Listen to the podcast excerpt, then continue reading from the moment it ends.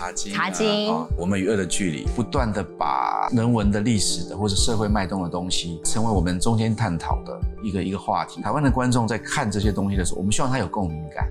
我们很缺演员，很缺专业的工作人员。国际 OTT 进来了，台剧旁边是韩剧、是陆剧、是美剧、英剧，我们怎么拿出这种等级的东西跟国际竞争？台湾的竞争那么激烈，你你势必要把市场打开。我是侯乃荣，台湾名人堂要告诉大家，有故事的人，有意义的事。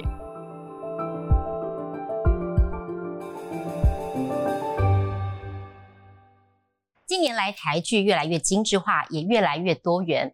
很多大家耳熟能详的戏剧呢，其实或许您都看过，而这些都是出自于国内的汉草影视之手。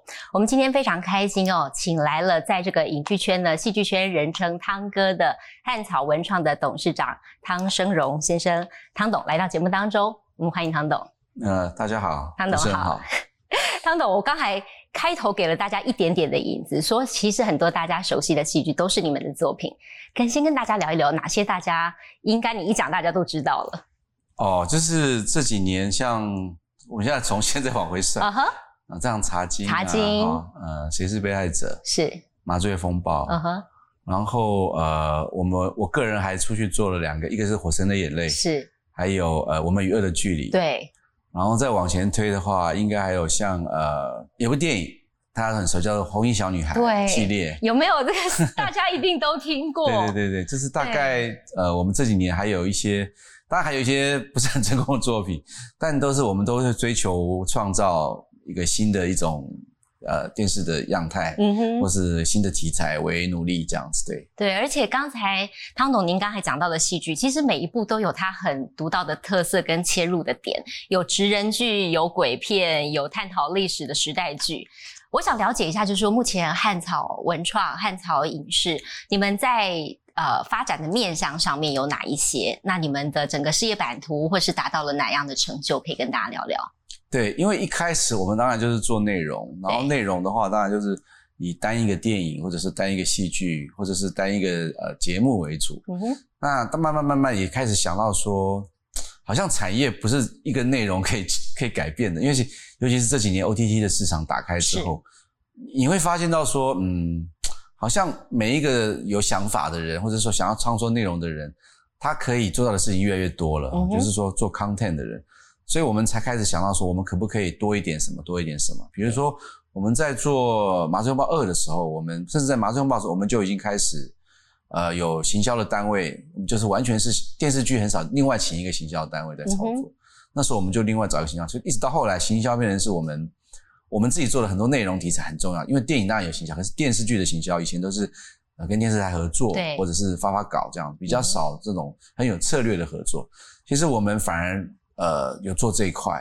那除了行销之外，像你说，呃，很多活动，活动也是，我们其实可以办一些校友，我们自己也会去接洽一些活动，甚至有一些商品的呃植入，或者说商品的合作、业务的合作，我们都可以透过内容制作公司来来做。那这是过去的电视的电视发展史上，大部分都是电视台的概念来操作。嗯哼。可是我们我们反而在这一块，我们会花非常多的时间在处理这件事情。那也希望说把一个 IP 养起来，所以严格来讲，你刚问我这个大问题，是我们开始会想要做一个 IP，每一个 IP 它有一个价值，可以做一些延伸这样子。所以从汉朝影视到汉朝文创，到我们现在另外有一个组成的呃，像英雄旅程是一个故事开发公司，对，然后以及合影视，合影视大概就是一个投资，呃，我们做了一个呃，算是一个基金。这个基金就是为了要投资更多台湾好的团导导演跟团队这样子，对，等等等等，我们就是会建构一个所谓的生态圈。那所以这一路以来，就是我们开始思考到的东西，就是建构一个生态圈。我们知道那些痛点，就在产业发生的一些问题，我们怎么去解决？因为我们自己还是要一直往下做，对，所以就是把那些问题解决，所以才要创造这么多的可能性。其实是既好玩又危险这样子。那虽然说公司从之前到现在十几年的时间，但我相信这个产业也在转变当中。转变大不大？在这十几年当中，非常大，非常大。因为我自己本身的呃，怎么讲历程来讲，我刚好也许跟观众可以回想一下，就是台湾在这三十年的这种影视影视呃的改变非常大。你说最早我们还有经过老三台嘛？对。然后当然 cable 台出来的，一九九一年 cable 台出来，然后到大概呃一九九六有些呃网络出来这样子。嗯哼。那当然后来呃更多的网络电视在二零年代二零零年开始，然后像现在手机的看 OTT 的出现，串流平台出现，其实我们整个的这种产业的改变。其实都这个消长都非常非常大，其实它影响得到我们我们产业中的每一个环节，包括你像电视平台，就是影响最大。以前他们收广告，或者是说他们影响力是相对高的，可是因为整个产业，他们就开始面临到这个产业的一种竞争跟白热化。对，台湾本来就是一个电视台非常多的对地方，竞争也非常非常激烈这样子。然后，然后再加上说广告的量开始有更多的新的平台去去呃呃分分。算是分分销这样子，然后 O T T 的出现，大家把很多的主导权回到观众自己身上，他可以决定什么时候看，他可以决定要快转还是要怎么样回头，还是看到一半要弃剧，看到要弃剧都有。对，那这个其实对于产业的影响更大。就说穿了，其实呃，观众还是最终的赢家。那我们这些不管是你我，每天在呃媒体上面做做非常多的东西，或者我们创造非常多的内容。其实那个层层的考验跟层层的变化非常大。对，也就是说，呃，如果说台湾的影视的产业有一个呃，是一个从小到大一个年轻人的话，呃，走到现在确实有身上的病痛还蛮多的，就是好像蛮多问题了。对，有蛮多的呃问题是来自于这个产业或者是环境的问题。那我觉得这个是需要改变或医疗或医治的。那我们自己会觉得说，那与其这样子，我们就自己来想办法来来解决。就像你刚刚问的，确实很多的这些呃麻烦，就是围绕在我们身边。像我们现在有那么多频道，对，已经够多了，对不对？然后我们手机又这么多，然后每个月花费到底花多少钱在这些事情上面？你家里可能订五百块的这个 cable 一个月，然后你可能又订一个什么 Netflix 又多少两百块、两百七、像三百块，然后你一个月花这么多钱在这件事情上面。到底到我们台湾的内容创作者上面到底有多少？那我就是内容创作者，我当然希望说我有更好的资源可以去做我们更好的提，它会变成一个良善的循环。是是是。那我觉得现在台湾的整个有一个非常危险的状况，就是说这整个运作不健康。就是说以国外很多的的状况是哦，电视台他们是健康运作，是他们可以收广告，他们可以呃可以做出投资更好的节目，做出顶级的节目，又可以卖到全世界的版权。然后观众喜欢看，然后广告愿意来，然后那个，然后他们就愿意在一直投资做好的节目。嗯，对。可是台湾这二十年的状况就是说，刚好反过来，就是投资做的东西可能就是节目越来越小。嗯哼。电视台没有钱进来，对。他只能就做谈话性节目，或者是说，哎，可能拍的戏也就稍微的预算低一些，低一些这样子。然后呢，也压迫大家的工作时间。可是你又要有 performance。所以呢，观众就会想说好看不好看，他们判，他们发现说，哎，搞不好韩剧更好看。嗯，他觉得他觉得看 OTT 更好，他开始觉得说，他不用手撕手的电视台。那其实这就是一个恶性循环。所以没错，我就说刚刚讲，这是一个台湾的呃整个媒体产业一个很麻烦的问题，因为我们没有办法健健康的一种生态系出来。那这个其实对我们来讲都是挑战，我们想要改变这件事情，这样子。所以才会想办法在健全这个产业上面多着一点力啦。是。那汤哥，我自己很好奇，就是说，其实从您刚才讲的几部戏剧，包括《火神的眼泪》啦，然后包括《茶经》等等的时代剧，其实这后面其实都有一些比较严肃的议题包含在里面。那你们在制作这些你们觉得好的戏剧的同时，如何在娱乐跟这个议题的探讨当中取得一个平衡点？你们的着那个着力的观点是什么？我比较好奇。其实我觉得我，对，我跟汉贤两个都有各自的品味。是。那我个人可能是因为我是记者出身，对，所以我我对社会的脉动是非常非常的的关注，对关注的。我自己，而且我在学校我念四新嘛，对，那四新又是一个很重要的一个新闻学校。然后，其实，在学校的校风非常自由，我们里面社团呐，或者是言论的探讨都超大胆的。以前在那个时候，我年轻的时候在学校的时候。真的，前面各种派系的也有，然后甚至有一些党，可能有一些党派也会进入到学校这样子。然后同学们的各自立场不同，就是很多辩证的东西。其实这个对我来讲是很好的养分。所以当我毕业之后，我选择第一个工作，刚好碰上了台湾这个 cable 台的大大，就是卫星卫星台开始起来的那个年代。对，同学们都进入了新闻台。对，他们都去了各式的新闻，有些新闻台现在都还留下，他们都是元老了，或者是已经在里边都当当官了哈。对。然后可是我那时候一开始我选择是到地方的 cable 台。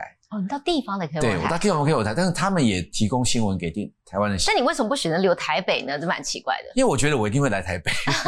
eventually 会来台北，所以现在我知道我一定会到台北，我一定会去大市场。但是我想说，我应该先去看看地方的 cable。所以你去了哪里？我其实那个时候很好玩，我去全台湾。打电，因为台湾全台都有 cable 台，是。可是我要去哪里呢？我就开始判断说，我应该要去哪里。那我第一个条件说，一定要离家非常远，不想待在家附近。就是对 我家是苗栗嘛，但是苗栗也有 cable 台，而且他们也做新闻很好。对。可是我就告诉自己说，我这么年轻人，应该就是要出去闯。嗯哼。所以我就选择了到宜兰这样子。嗯哼。我在宜兰那两年，基本上是非常非常大的学习跟震撼，因为。我每天如果是跑像你是跑新闻，每天出去跑新闻，你就开始要，它不像台北要记者会，去哪里记者会去立法院，有人会给你新闻的地方。没有，我们依然是每天要自己想办法去找东西的。啊哈，那我们可能就是会去渔港啊，去看渔民啊，去看农民啊，今天没有什么生产啊，然后也会晚上我晚上好像我又接一个任务，我又拿着无线电，就是哎有什么火灾或者是或者是临时新闻，我就会小那时候有一个。公司配我一个小小一个一个一个一个对无线电，我就会随时注意到，哦，他半夜都要去采访这样子对，所以那个生活是很好，就是我一个人开着车可以在那边很随时随地。所以你是享受的，我是很享受的，而且学习很多。对，那在宜兰宜兰这个过程对我来讲，就是我我每天都要关注什么社会的脉动。对，那我自己本身本来就是很爱看报纸、看新闻的，看杂志，我就是一个从小从小就是一个。对资讯有非常强烈需求的人，所以我自己对于这种政治、社会，甚至音乐排行榜、美国音乐排行榜，或者是电影的讯息，或者是明星的八卦，跨度好大，跨度超大的。然后，然后也因为就是这样子，我呃，也也因为在宜兰跑新闻嘛，然后那个段时间也给我更多的这种自己对社会上的想法，跟整个台湾。整个呃不不同面貌的样态的一种思考，嗯，所以等于你从那时候其实就已经在跟着社会的脉动走，对，也以至于后来你制作的戏剧当中，其实呈现了很多不同的面相。对我们每次我跟汉贤想说想说题目的时候，也许是一个很有趣的类型，即便是想到想到呃像红衣小女孩，或者是说哦像茶金这样的故事，我们都会不断的把人文的历史的或者社会脉动的东西。它即便是核心，或者是包装，或者是延伸的故事，都会成为我们中间探讨的一个一个话题。因为我们觉得说，台湾的观众在看这些东西的时候，我们希望他有共鸣感。所以，呃，我参与的题目，或者我选择参与的题目，或者我想要制作的东西，我都觉得这对我来讲很重要。像《火神的眼泪》，对，然后我们与恶的距离，像这样的题材，我都我都会充满想象力的去去呃想那个主题，但我一定要把。我所理解的台湾的脉动放进去这样子，那比如说我也做了一部戏叫《二零四九》，这是一个未来的戏，二零四九年。对。那我还是会思考说，二零四九年台湾到底怎么样？台北到底怎么样？我还我还问他们说，那时候还有客家话吗？那时候我们我们大家身体的病痛没有了，我们大家可能是脑袋的问题多。是。那还是回到台湾的状，比如台北是会变化很大吗？嗯哼。是这个这边都拆掉，国父纪念馆会拆掉吗？不可能。或者是我们想好多哦，对对对，就是想这些对各种面向的思考，让他在戏剧里边展现的样态。因为我觉得看大家看戏，不只是看故事、看明星，也可能在背后也暗藏着一些大家可以思考的东西。嗯哼，我想这是我们喜欢的一种。戏剧内容跟概念，所以你们做出来的戏剧不会全然都是偏向娱乐，你还是会包装一些议题或值得深思的部分在后面。对，比如说爱情这种东西，我就不太会做。我们我们两个都不太会做，可能就是也许要学习，但是对我们来讲，就是你说娱乐这种东西，我们就觉得我们火候好像差一点，好像我们东西都挺严肃的。但是说实在的，我们也想要做一点比较比较呃轻松的，或者是说娱乐性感，或者说哎比较贴近这种大众心理的东西。对。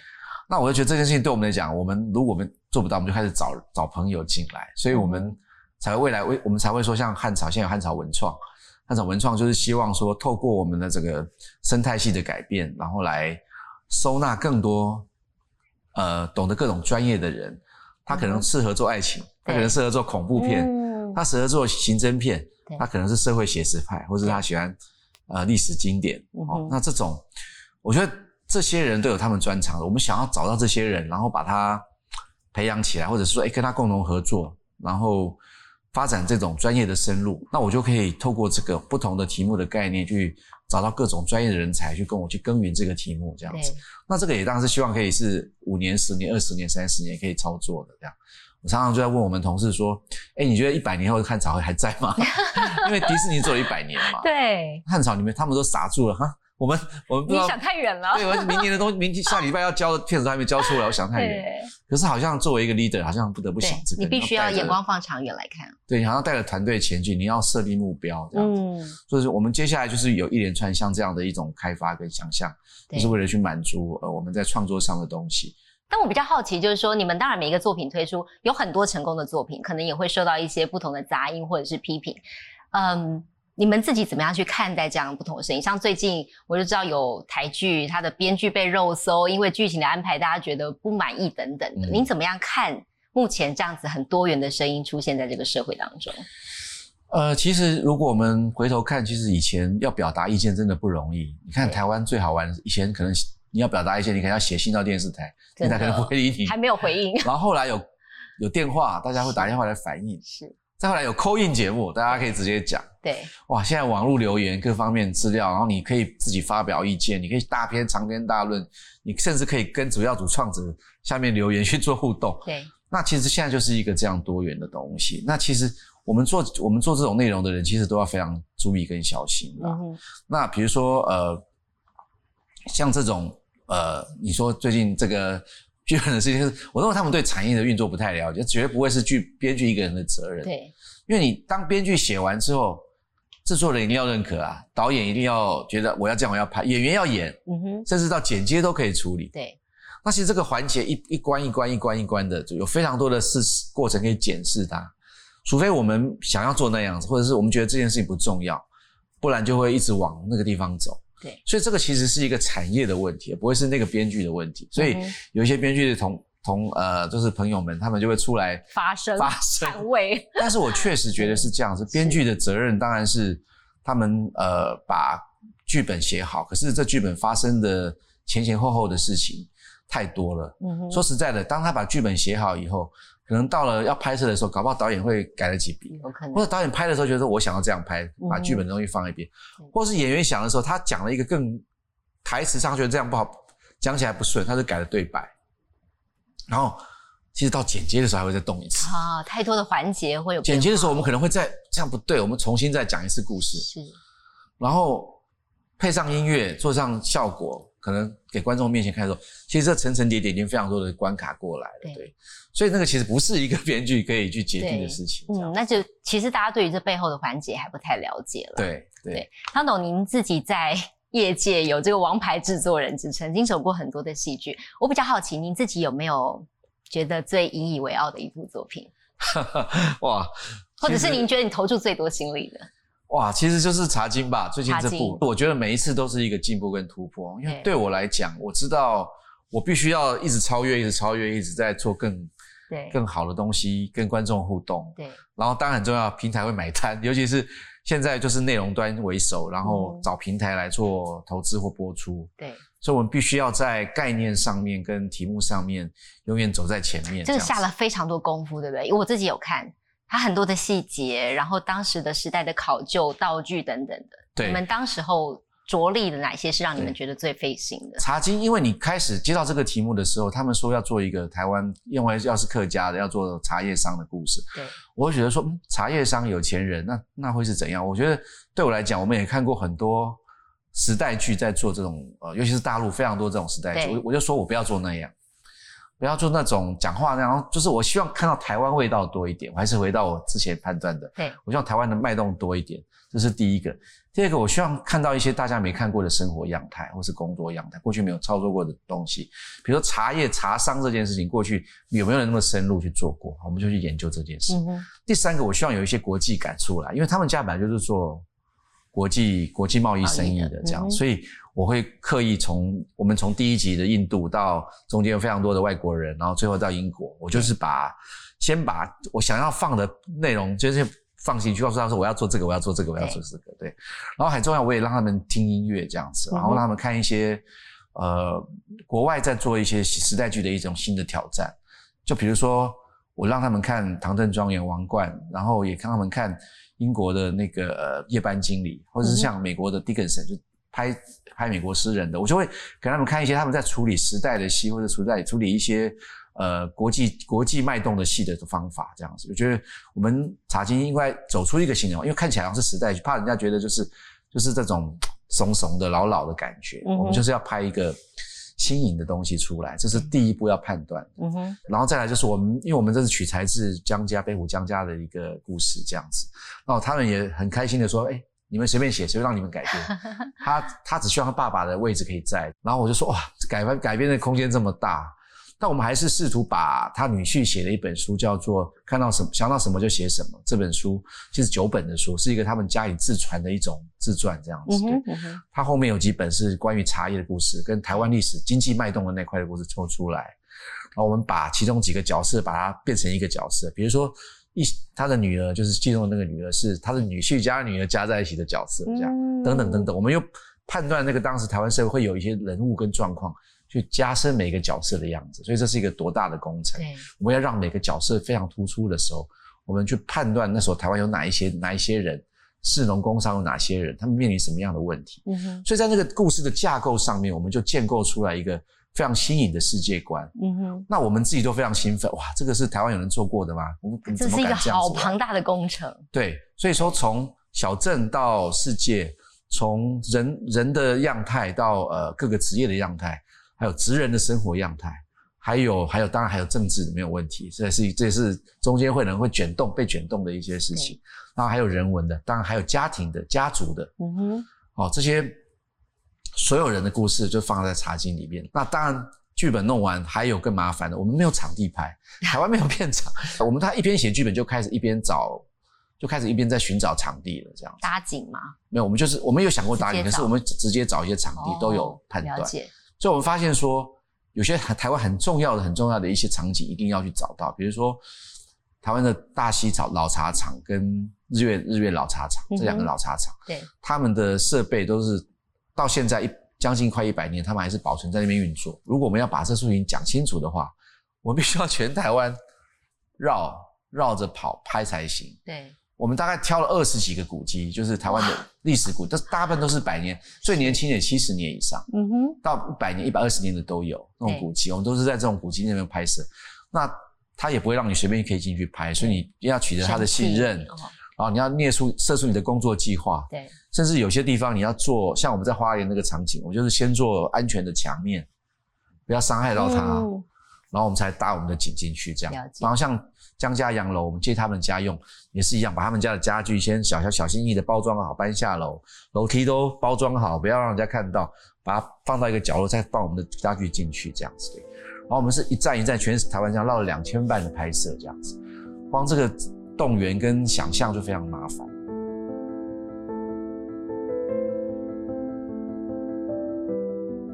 我刚才跟您聊到，您从小时候其实就已经对影剧圈、对影视很有兴趣，这个来由是什么？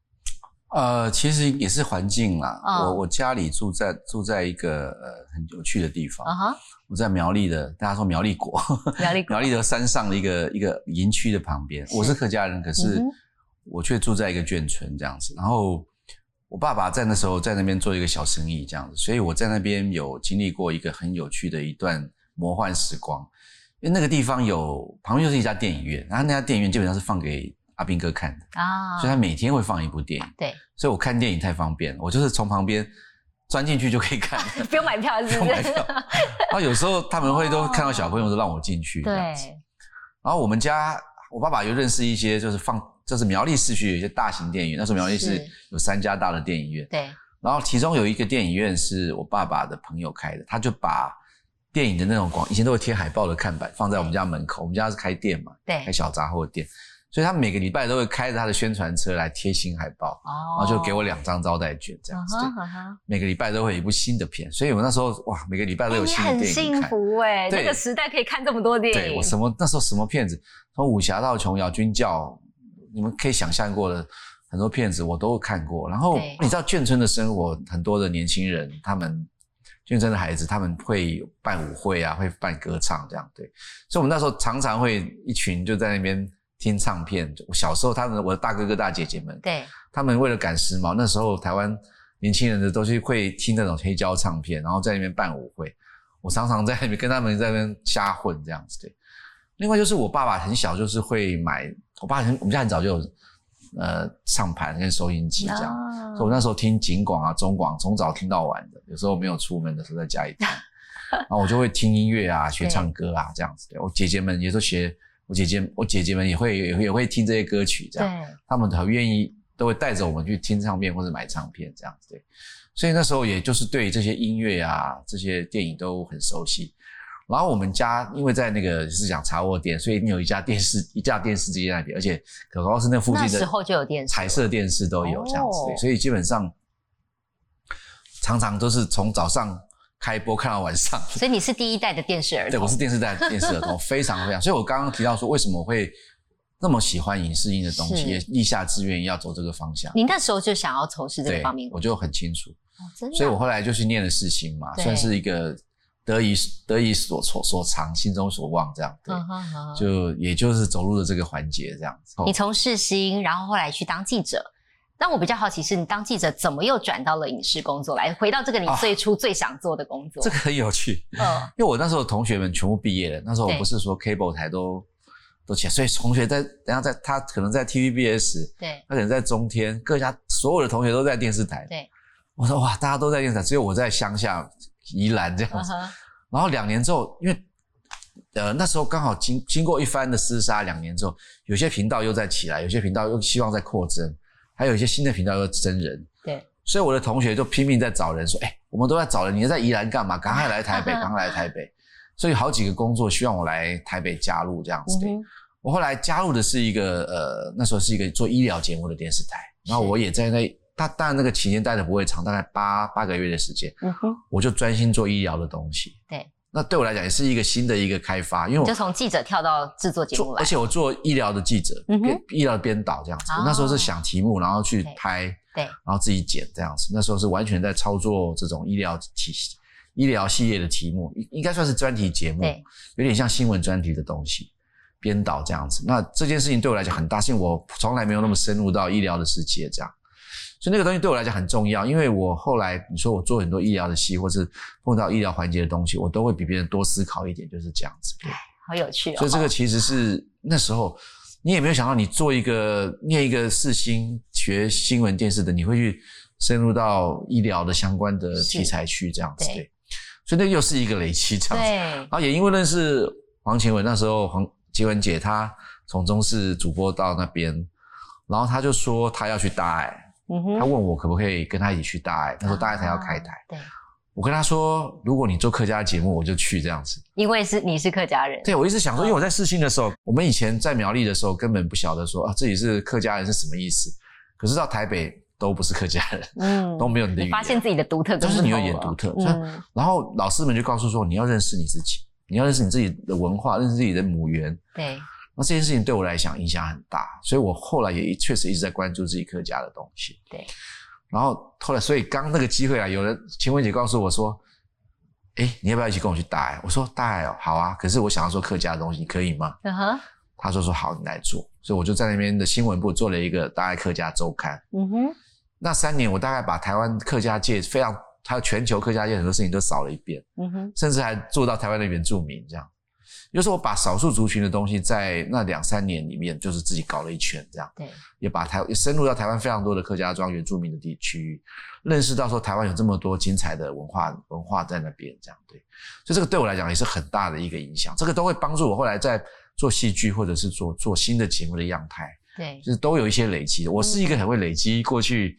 东西来变成我的下一个的作品的人，所以其实每一段经历它都不是白费的，没有白费，它都是有道理的，没有一条是白走的路，我都会很认真的去踏实的去学习跟了解，变成我下面的养分，这样对。那你最终还是选择回到你最爱的戏剧？我比较想了解，就是说为什么戏剧让你这么念念不忘，然后愿意一直往这个方向前进？原因是什么？对，其实我记得那个时候台湾的电影都很烂，就是票房很烂，然后可能有一些得奖的片，可是。确实就是不是大众的一种生活样态这样子，然后电视台当然是非常非常的蓬勃哦，但是所以基本上我们像我们喜欢影视、影剧跟戏剧的人，就开始思考说我们该走什么。对。然后我们也确实遇上了台湾偶像剧的启发启动年代这样子对。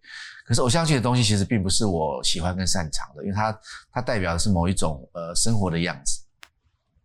所以呃后来或者话戏剧也是非常巧。其实我一开始先去做的一件事情是做幕后。大爱台后来因为我那时候三年做完呃客家节目之后，老老板问我说你要不要做其他的这样子。然后他就叫我去做呃那个幕后花絮。那时候台湾还没有一个，台湾以前没有电视戏剧在做幕后花絮，就是你拍完就就没了记录。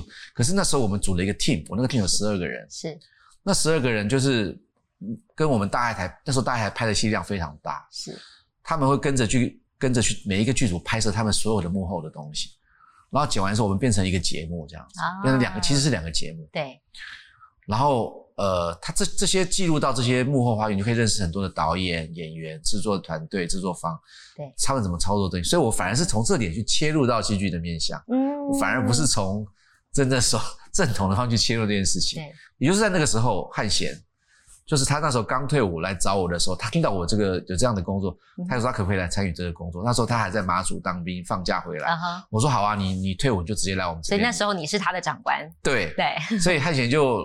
汉贤就说：“好啊，那他退伍就他真的退伍之后就来报道，这样是直接就上线。他就是跟着很多的戏在走。我记得他那时候还跟到很几个还蛮有趣的戏，比如说魏德胜导演他拍的呃一部大爱台的剧，他也跟着他去拍这样子，对，就是当做幕后。他就所以所以像这种，那汉贤也透过这个方法认识非常多的电视电影界的人。是，然后那个时候有非常多的电影学电影的人没有电视没有电影可以拍，也来拍电视剧。”所以那个其实是一个很有趣的年代，大爱台在两千年开始操作非常多的这个戏剧，是来自很多电影人进来的。嗯哼，他们他们因为电电影不景气嘛，他们选择到电视剧，然后大爱台有提供一些方法，然后大爱台做的戏也很特别，他们是做真人真事的故事。对，你必须要填掉，你必须没有不加油添醋的来操作。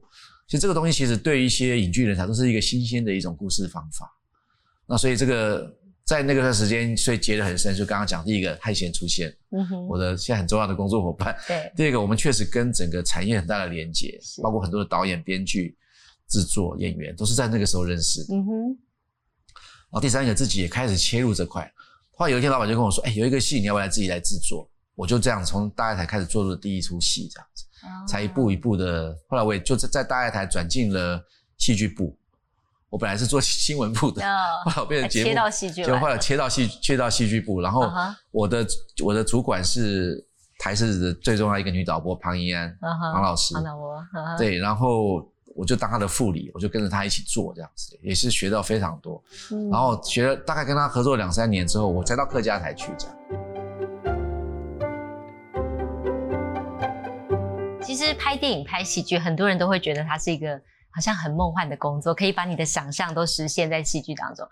对你来讲，你是一个梦想者吗？你会自己这样定义吗？我是啊，我绝对是这样子。我就是天，因为我的我的生活面向里边，我花很长的时间在收集大量的资讯，是。但，我也花很长的时间在思考我要做些什么。因为我我发现我的生命里边，我的随时停顿的时间，比如说现在我们在上节目，我都在想说，这可能可以变成什么戏、什么节目、什么内容。我是随时随地超级热爱这份工作的人。我是随时随地保保有这种敏感度的，这个已经变成是我身上的一个 细胞上长的东西。我真的我就随时随时准备好，我知道这种。所以我现在以汉朝来讲，我们现在手上的题材非常多。那我也知道说有些东西要怎么操作，没有办法一下一时半刻做出来，可能我会累积。你到一段时间的时候，我们再跟大家讨论说，哎，你们这个题目可不可以放这个概念进去？这样子对。就是大概是自己在面对工作、面对自己的样态，会是这样的一种判断，这样对。但其实很多人在忙碌的时候，往往会只执着于眼前的这一块。不过，对于影视产业来讲，它必须跟着这个社会脉动不断前进。你自己有没有平常的一些什么方法或者是习惯？你觉得可以帮助你连接跟这个社会的脉动，不要脱节，然后可以随时随地去掌握到现在观众喜欢看的东西？我自己是一直都有长期的阅读的习惯啊，那个是来自于尤其是杂志。嗯哼，我觉得报纸当然是每天一定早上一定会看的，而且我早上我早上起来第一件事就是七点就听听新闻广播，然后新闻就听完，念读报啊什么都会看，然后然后杂志我是是随时随地我都有订阅的，从以前是订纸媒，到现在是直接订这种电子的，就不用一家里堆了一大堆。然后当然这个对我来讲是比较重要的一种资讯来源，这样子对。然后我自己喜欢旅行，然后我这我去的旅行的地方我都去一些比较比较少。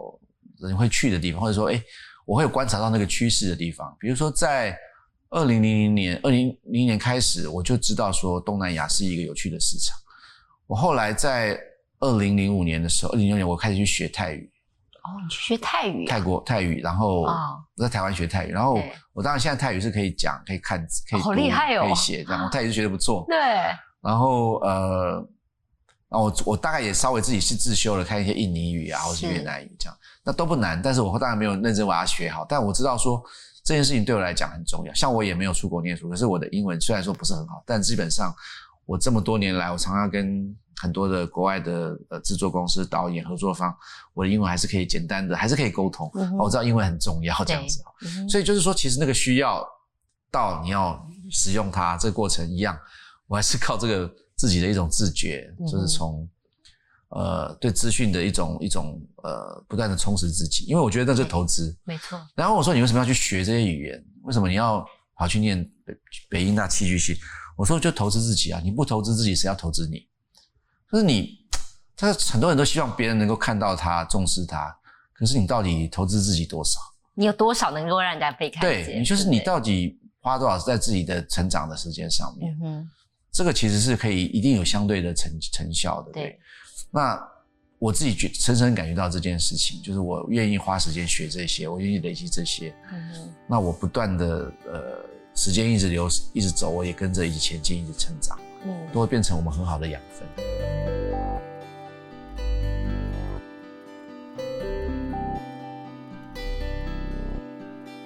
那我现在大家其实都会说，台剧其实某种程度上它面临到一个。有很多的难处存在，您一定比我更了解。那目前就您来看，您觉得你看到台剧，尤其像 OTT 平台啦等等各各种不同的平台崛起之后，你觉得对于台剧它带来最大的影响是什么？台剧目前拥有的最大优势跟最大的需要进步的地方是什么？嗯，其实最近好像很多台剧确实很多了哈，就是大家好像说台剧好像复兴还是台剧怎样怎样，问到我都说没有没有没有，你们都想太多。那我觉得没有啊。我们看到很多不一样的样貌出现了。我觉得是机会来了，我们有一些新的东西出来了。可是你说要谈到说它有大量的能量去跳高，其实我倒觉得我们有点高估自己了。就是 我并不是要唱衰大家，或者是说，但是我觉得，我觉得那个东西要看更远。尤其是我，我不要看远，我看这未来这五年好了，我们到底有什么东西是准备好的，变得是很重要。好，没有错，就是 OTT 国际 OTT 进来了，他们开始选择了几部台剧。那我们也很幸运的，谁是被害者？好，大家也许有看过，那呃有在这个 Netflix 播出，那我们也第一次感受到了全球一百九十几个国家播出的感觉是什么。可是这个并不是台湾所有的制作人、导演会有一个机会去上到这个平台的。可能一年你台湾大概五十出吧，六十出戏，搞不好就是三出四出在上面做国际的播出。嗯哼，然后。那这个也代表着说，那其他其他这这么这么多创作者他们怎么办哦？再加上说，确实开始有呃文策院或是文化部，或是有更多的投资者，他们愿意投资台剧。然后大家也觉得说，哎，除了这个可以卖到一些版权收入之外，可能还有一些业外额外的收入可以作为呃这个资算是资源进入到戏里面，尤其是文策院还有文化部都有辅导金。对。可是就是发生一个问题，就是说。做完之后，并没有平台愿意去做播出的时候，那是最麻烦的。那比如说，现在整个一集的预算可以拉到比较高的状况，相对两几年前来讲，已经是两三倍的价钱在拍了。然后，所以所有的所有的这个物资啊，或者是拍摄的成本一直在增加。那可是这件事情能不能做回收？就就说，也就是回到刚刚讲，能不能正常的运作这件事还是很重要。嗯哼，我觉得大家都还没有准备好这件事情。然后再第三点就是。我们很缺演员，很缺工作人员，很缺专业的工作人员。我们常常，我们现在每次要想一个戏的时候，我就想说，要不要找谁啊？康仁，康仁你在演那个演那个，哇，都是康仁。然后或者说，哎，演演员就想自己，就是大家都会想的差不多，大家熟悉的。那新的这辈的有没有办法起来？这样子就是很很令人害怕。看到了一个断层，我们看到了一个很大的断层。嗯，对，非常非常大的。目前幕后都是吗？目前幕后都是。嗯，我们我们有深深感觉到这三年来，我们深深感觉到这件事情。对，所以现在大家一旦，像尤其是这几年这两三年有疫情的关系，很多 delay 啊，或者是说时间时间改变啊，或是干嘛的话。我们更是演员的使用，或是工作人员就是捉襟见肘，你永远都敲不到人，或者敲不到时间，或者找到合适的伙伴。我觉得这个对我们来讲是很严重的。当然，你说题材出来之后，编剧、导演在哪里也是一个问题，也没有很多。而且他是刚才我提到擅长这个概念的编剧，成长的稍微成熟一点的编剧在哪里？那说实在的，现在你如果你点开你的 Netflix 或者是你点 Disney Plus 的时候，台剧旁边是韩剧、是陆剧、是美剧、英剧。你们是跟他们竞争，对，你如果不够厉害的话，人家也不会看你的东西。所以对我来讲，这个是很大的一个一个挑战，就是说我们怎么拿出这种等级的东西跟国际竞争，或者你觉得说我们就是台湾的 OTT 或台湾电视台播就可以了，也没有问题，毕竟是做给台湾人看的。那那这个的规模跟预算就会倒下非常多，因为就像我刚刚讲的，我们还没有在一个健康的环境下运作。所以能够做大量投资的人并没有办法这么多。那你要服务台湾的观众的话，你就有这种不同的等级跟风险在。但如果你愿意做很多的挑战的话，你就你的你的等级跟方法就要更大。我最近也常常在跟大家分享一件事情，就是说台湾是一个这么小的地方，我们大概两千万，其实在全球的排名的人人口不算少。可是重点是说，呃，我们在做外销的东西跟岛内，就是说我们的。呃，消费群或者是呃商业运作来讲，我们还是有自己的一个局限性。嗯哼，比如说美国这么大的娱乐市场，他都知道他有三亿人口嘛，他还知道要去全球。那台湾两千万要不要去全球？那韩国五千万已经去全球去的那么漂亮了，那台湾还要再这样？那你觉得台湾的未来还是势必肯定是要往国外走？对，而且台再加上我们刚刚讲台湾的竞争那么激烈，你你势必要把市场打开。我常常在想说。好啊，你说，嗯，华硕、宏电脑、宏基、宏基电脑，他们在很多地方都是占市占率都是第一名，他们的外销就走到，可是台剧有没有办法在，或台湾的影视作品也可以像韩国这样子，成为他们一种很很重要一个出出出出品的一个出外销的一个概念。好，我们讲韩剧就好了，韩不要不要讲韩剧，韩国的各种文创的东西，从他们的音乐、综艺节目，他们现在这两年电影。他们是全球都在看，你们可以发现，在他们在 BTS 在沙地阿拉伯办演唱会，他们在秘鲁还是智利办那种 五万人的演唱会，什么 Blackpink 在在 YouTube 上面的破纪录的订阅率，对，然后电影又得到奥斯卡，哇，他们是我百花齐百花齐放，他们做了三十年，其实跟台湾基本上同时起步的，所以我们就看到现在韩国不只是影视娱乐。韩国的饮食在台湾多么重要，韩国餐厅、韩国什么店一大堆，对，他们在全球人学韩语的人又增加了。也就是说，我们有没有发现说，像这种文化的这种呃比较比较庶民生活的这种影响力，是大过更更多的事情。对，达到我们用武器或是工 工业或者是说商品。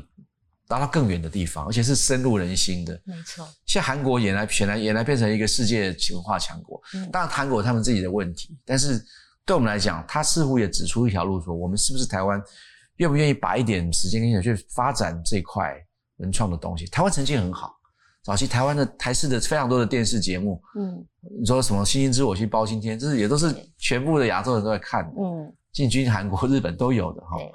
那其实这个事情对我们来讲的刺激是说，我们怎么样去认真的思考到说，我们这个深入人心的这种产业，基本上是更有机会可以改变我们在世界上的某些地位跟方法，有没有可能去想这件事情？好，我们今天真的很谢谢汤总来到节目当中。大家看剧不是只有看剧而已，其实这产业背后有很多更深入的面向，值得大家去思考。谢谢汤总，谢谢，加油，台剧加油！台湾名人堂，如果你喜欢我们的节目的话，欢迎上 Podcast 搜寻，上头有更多精彩的故事跟大家分享。我们下回再会。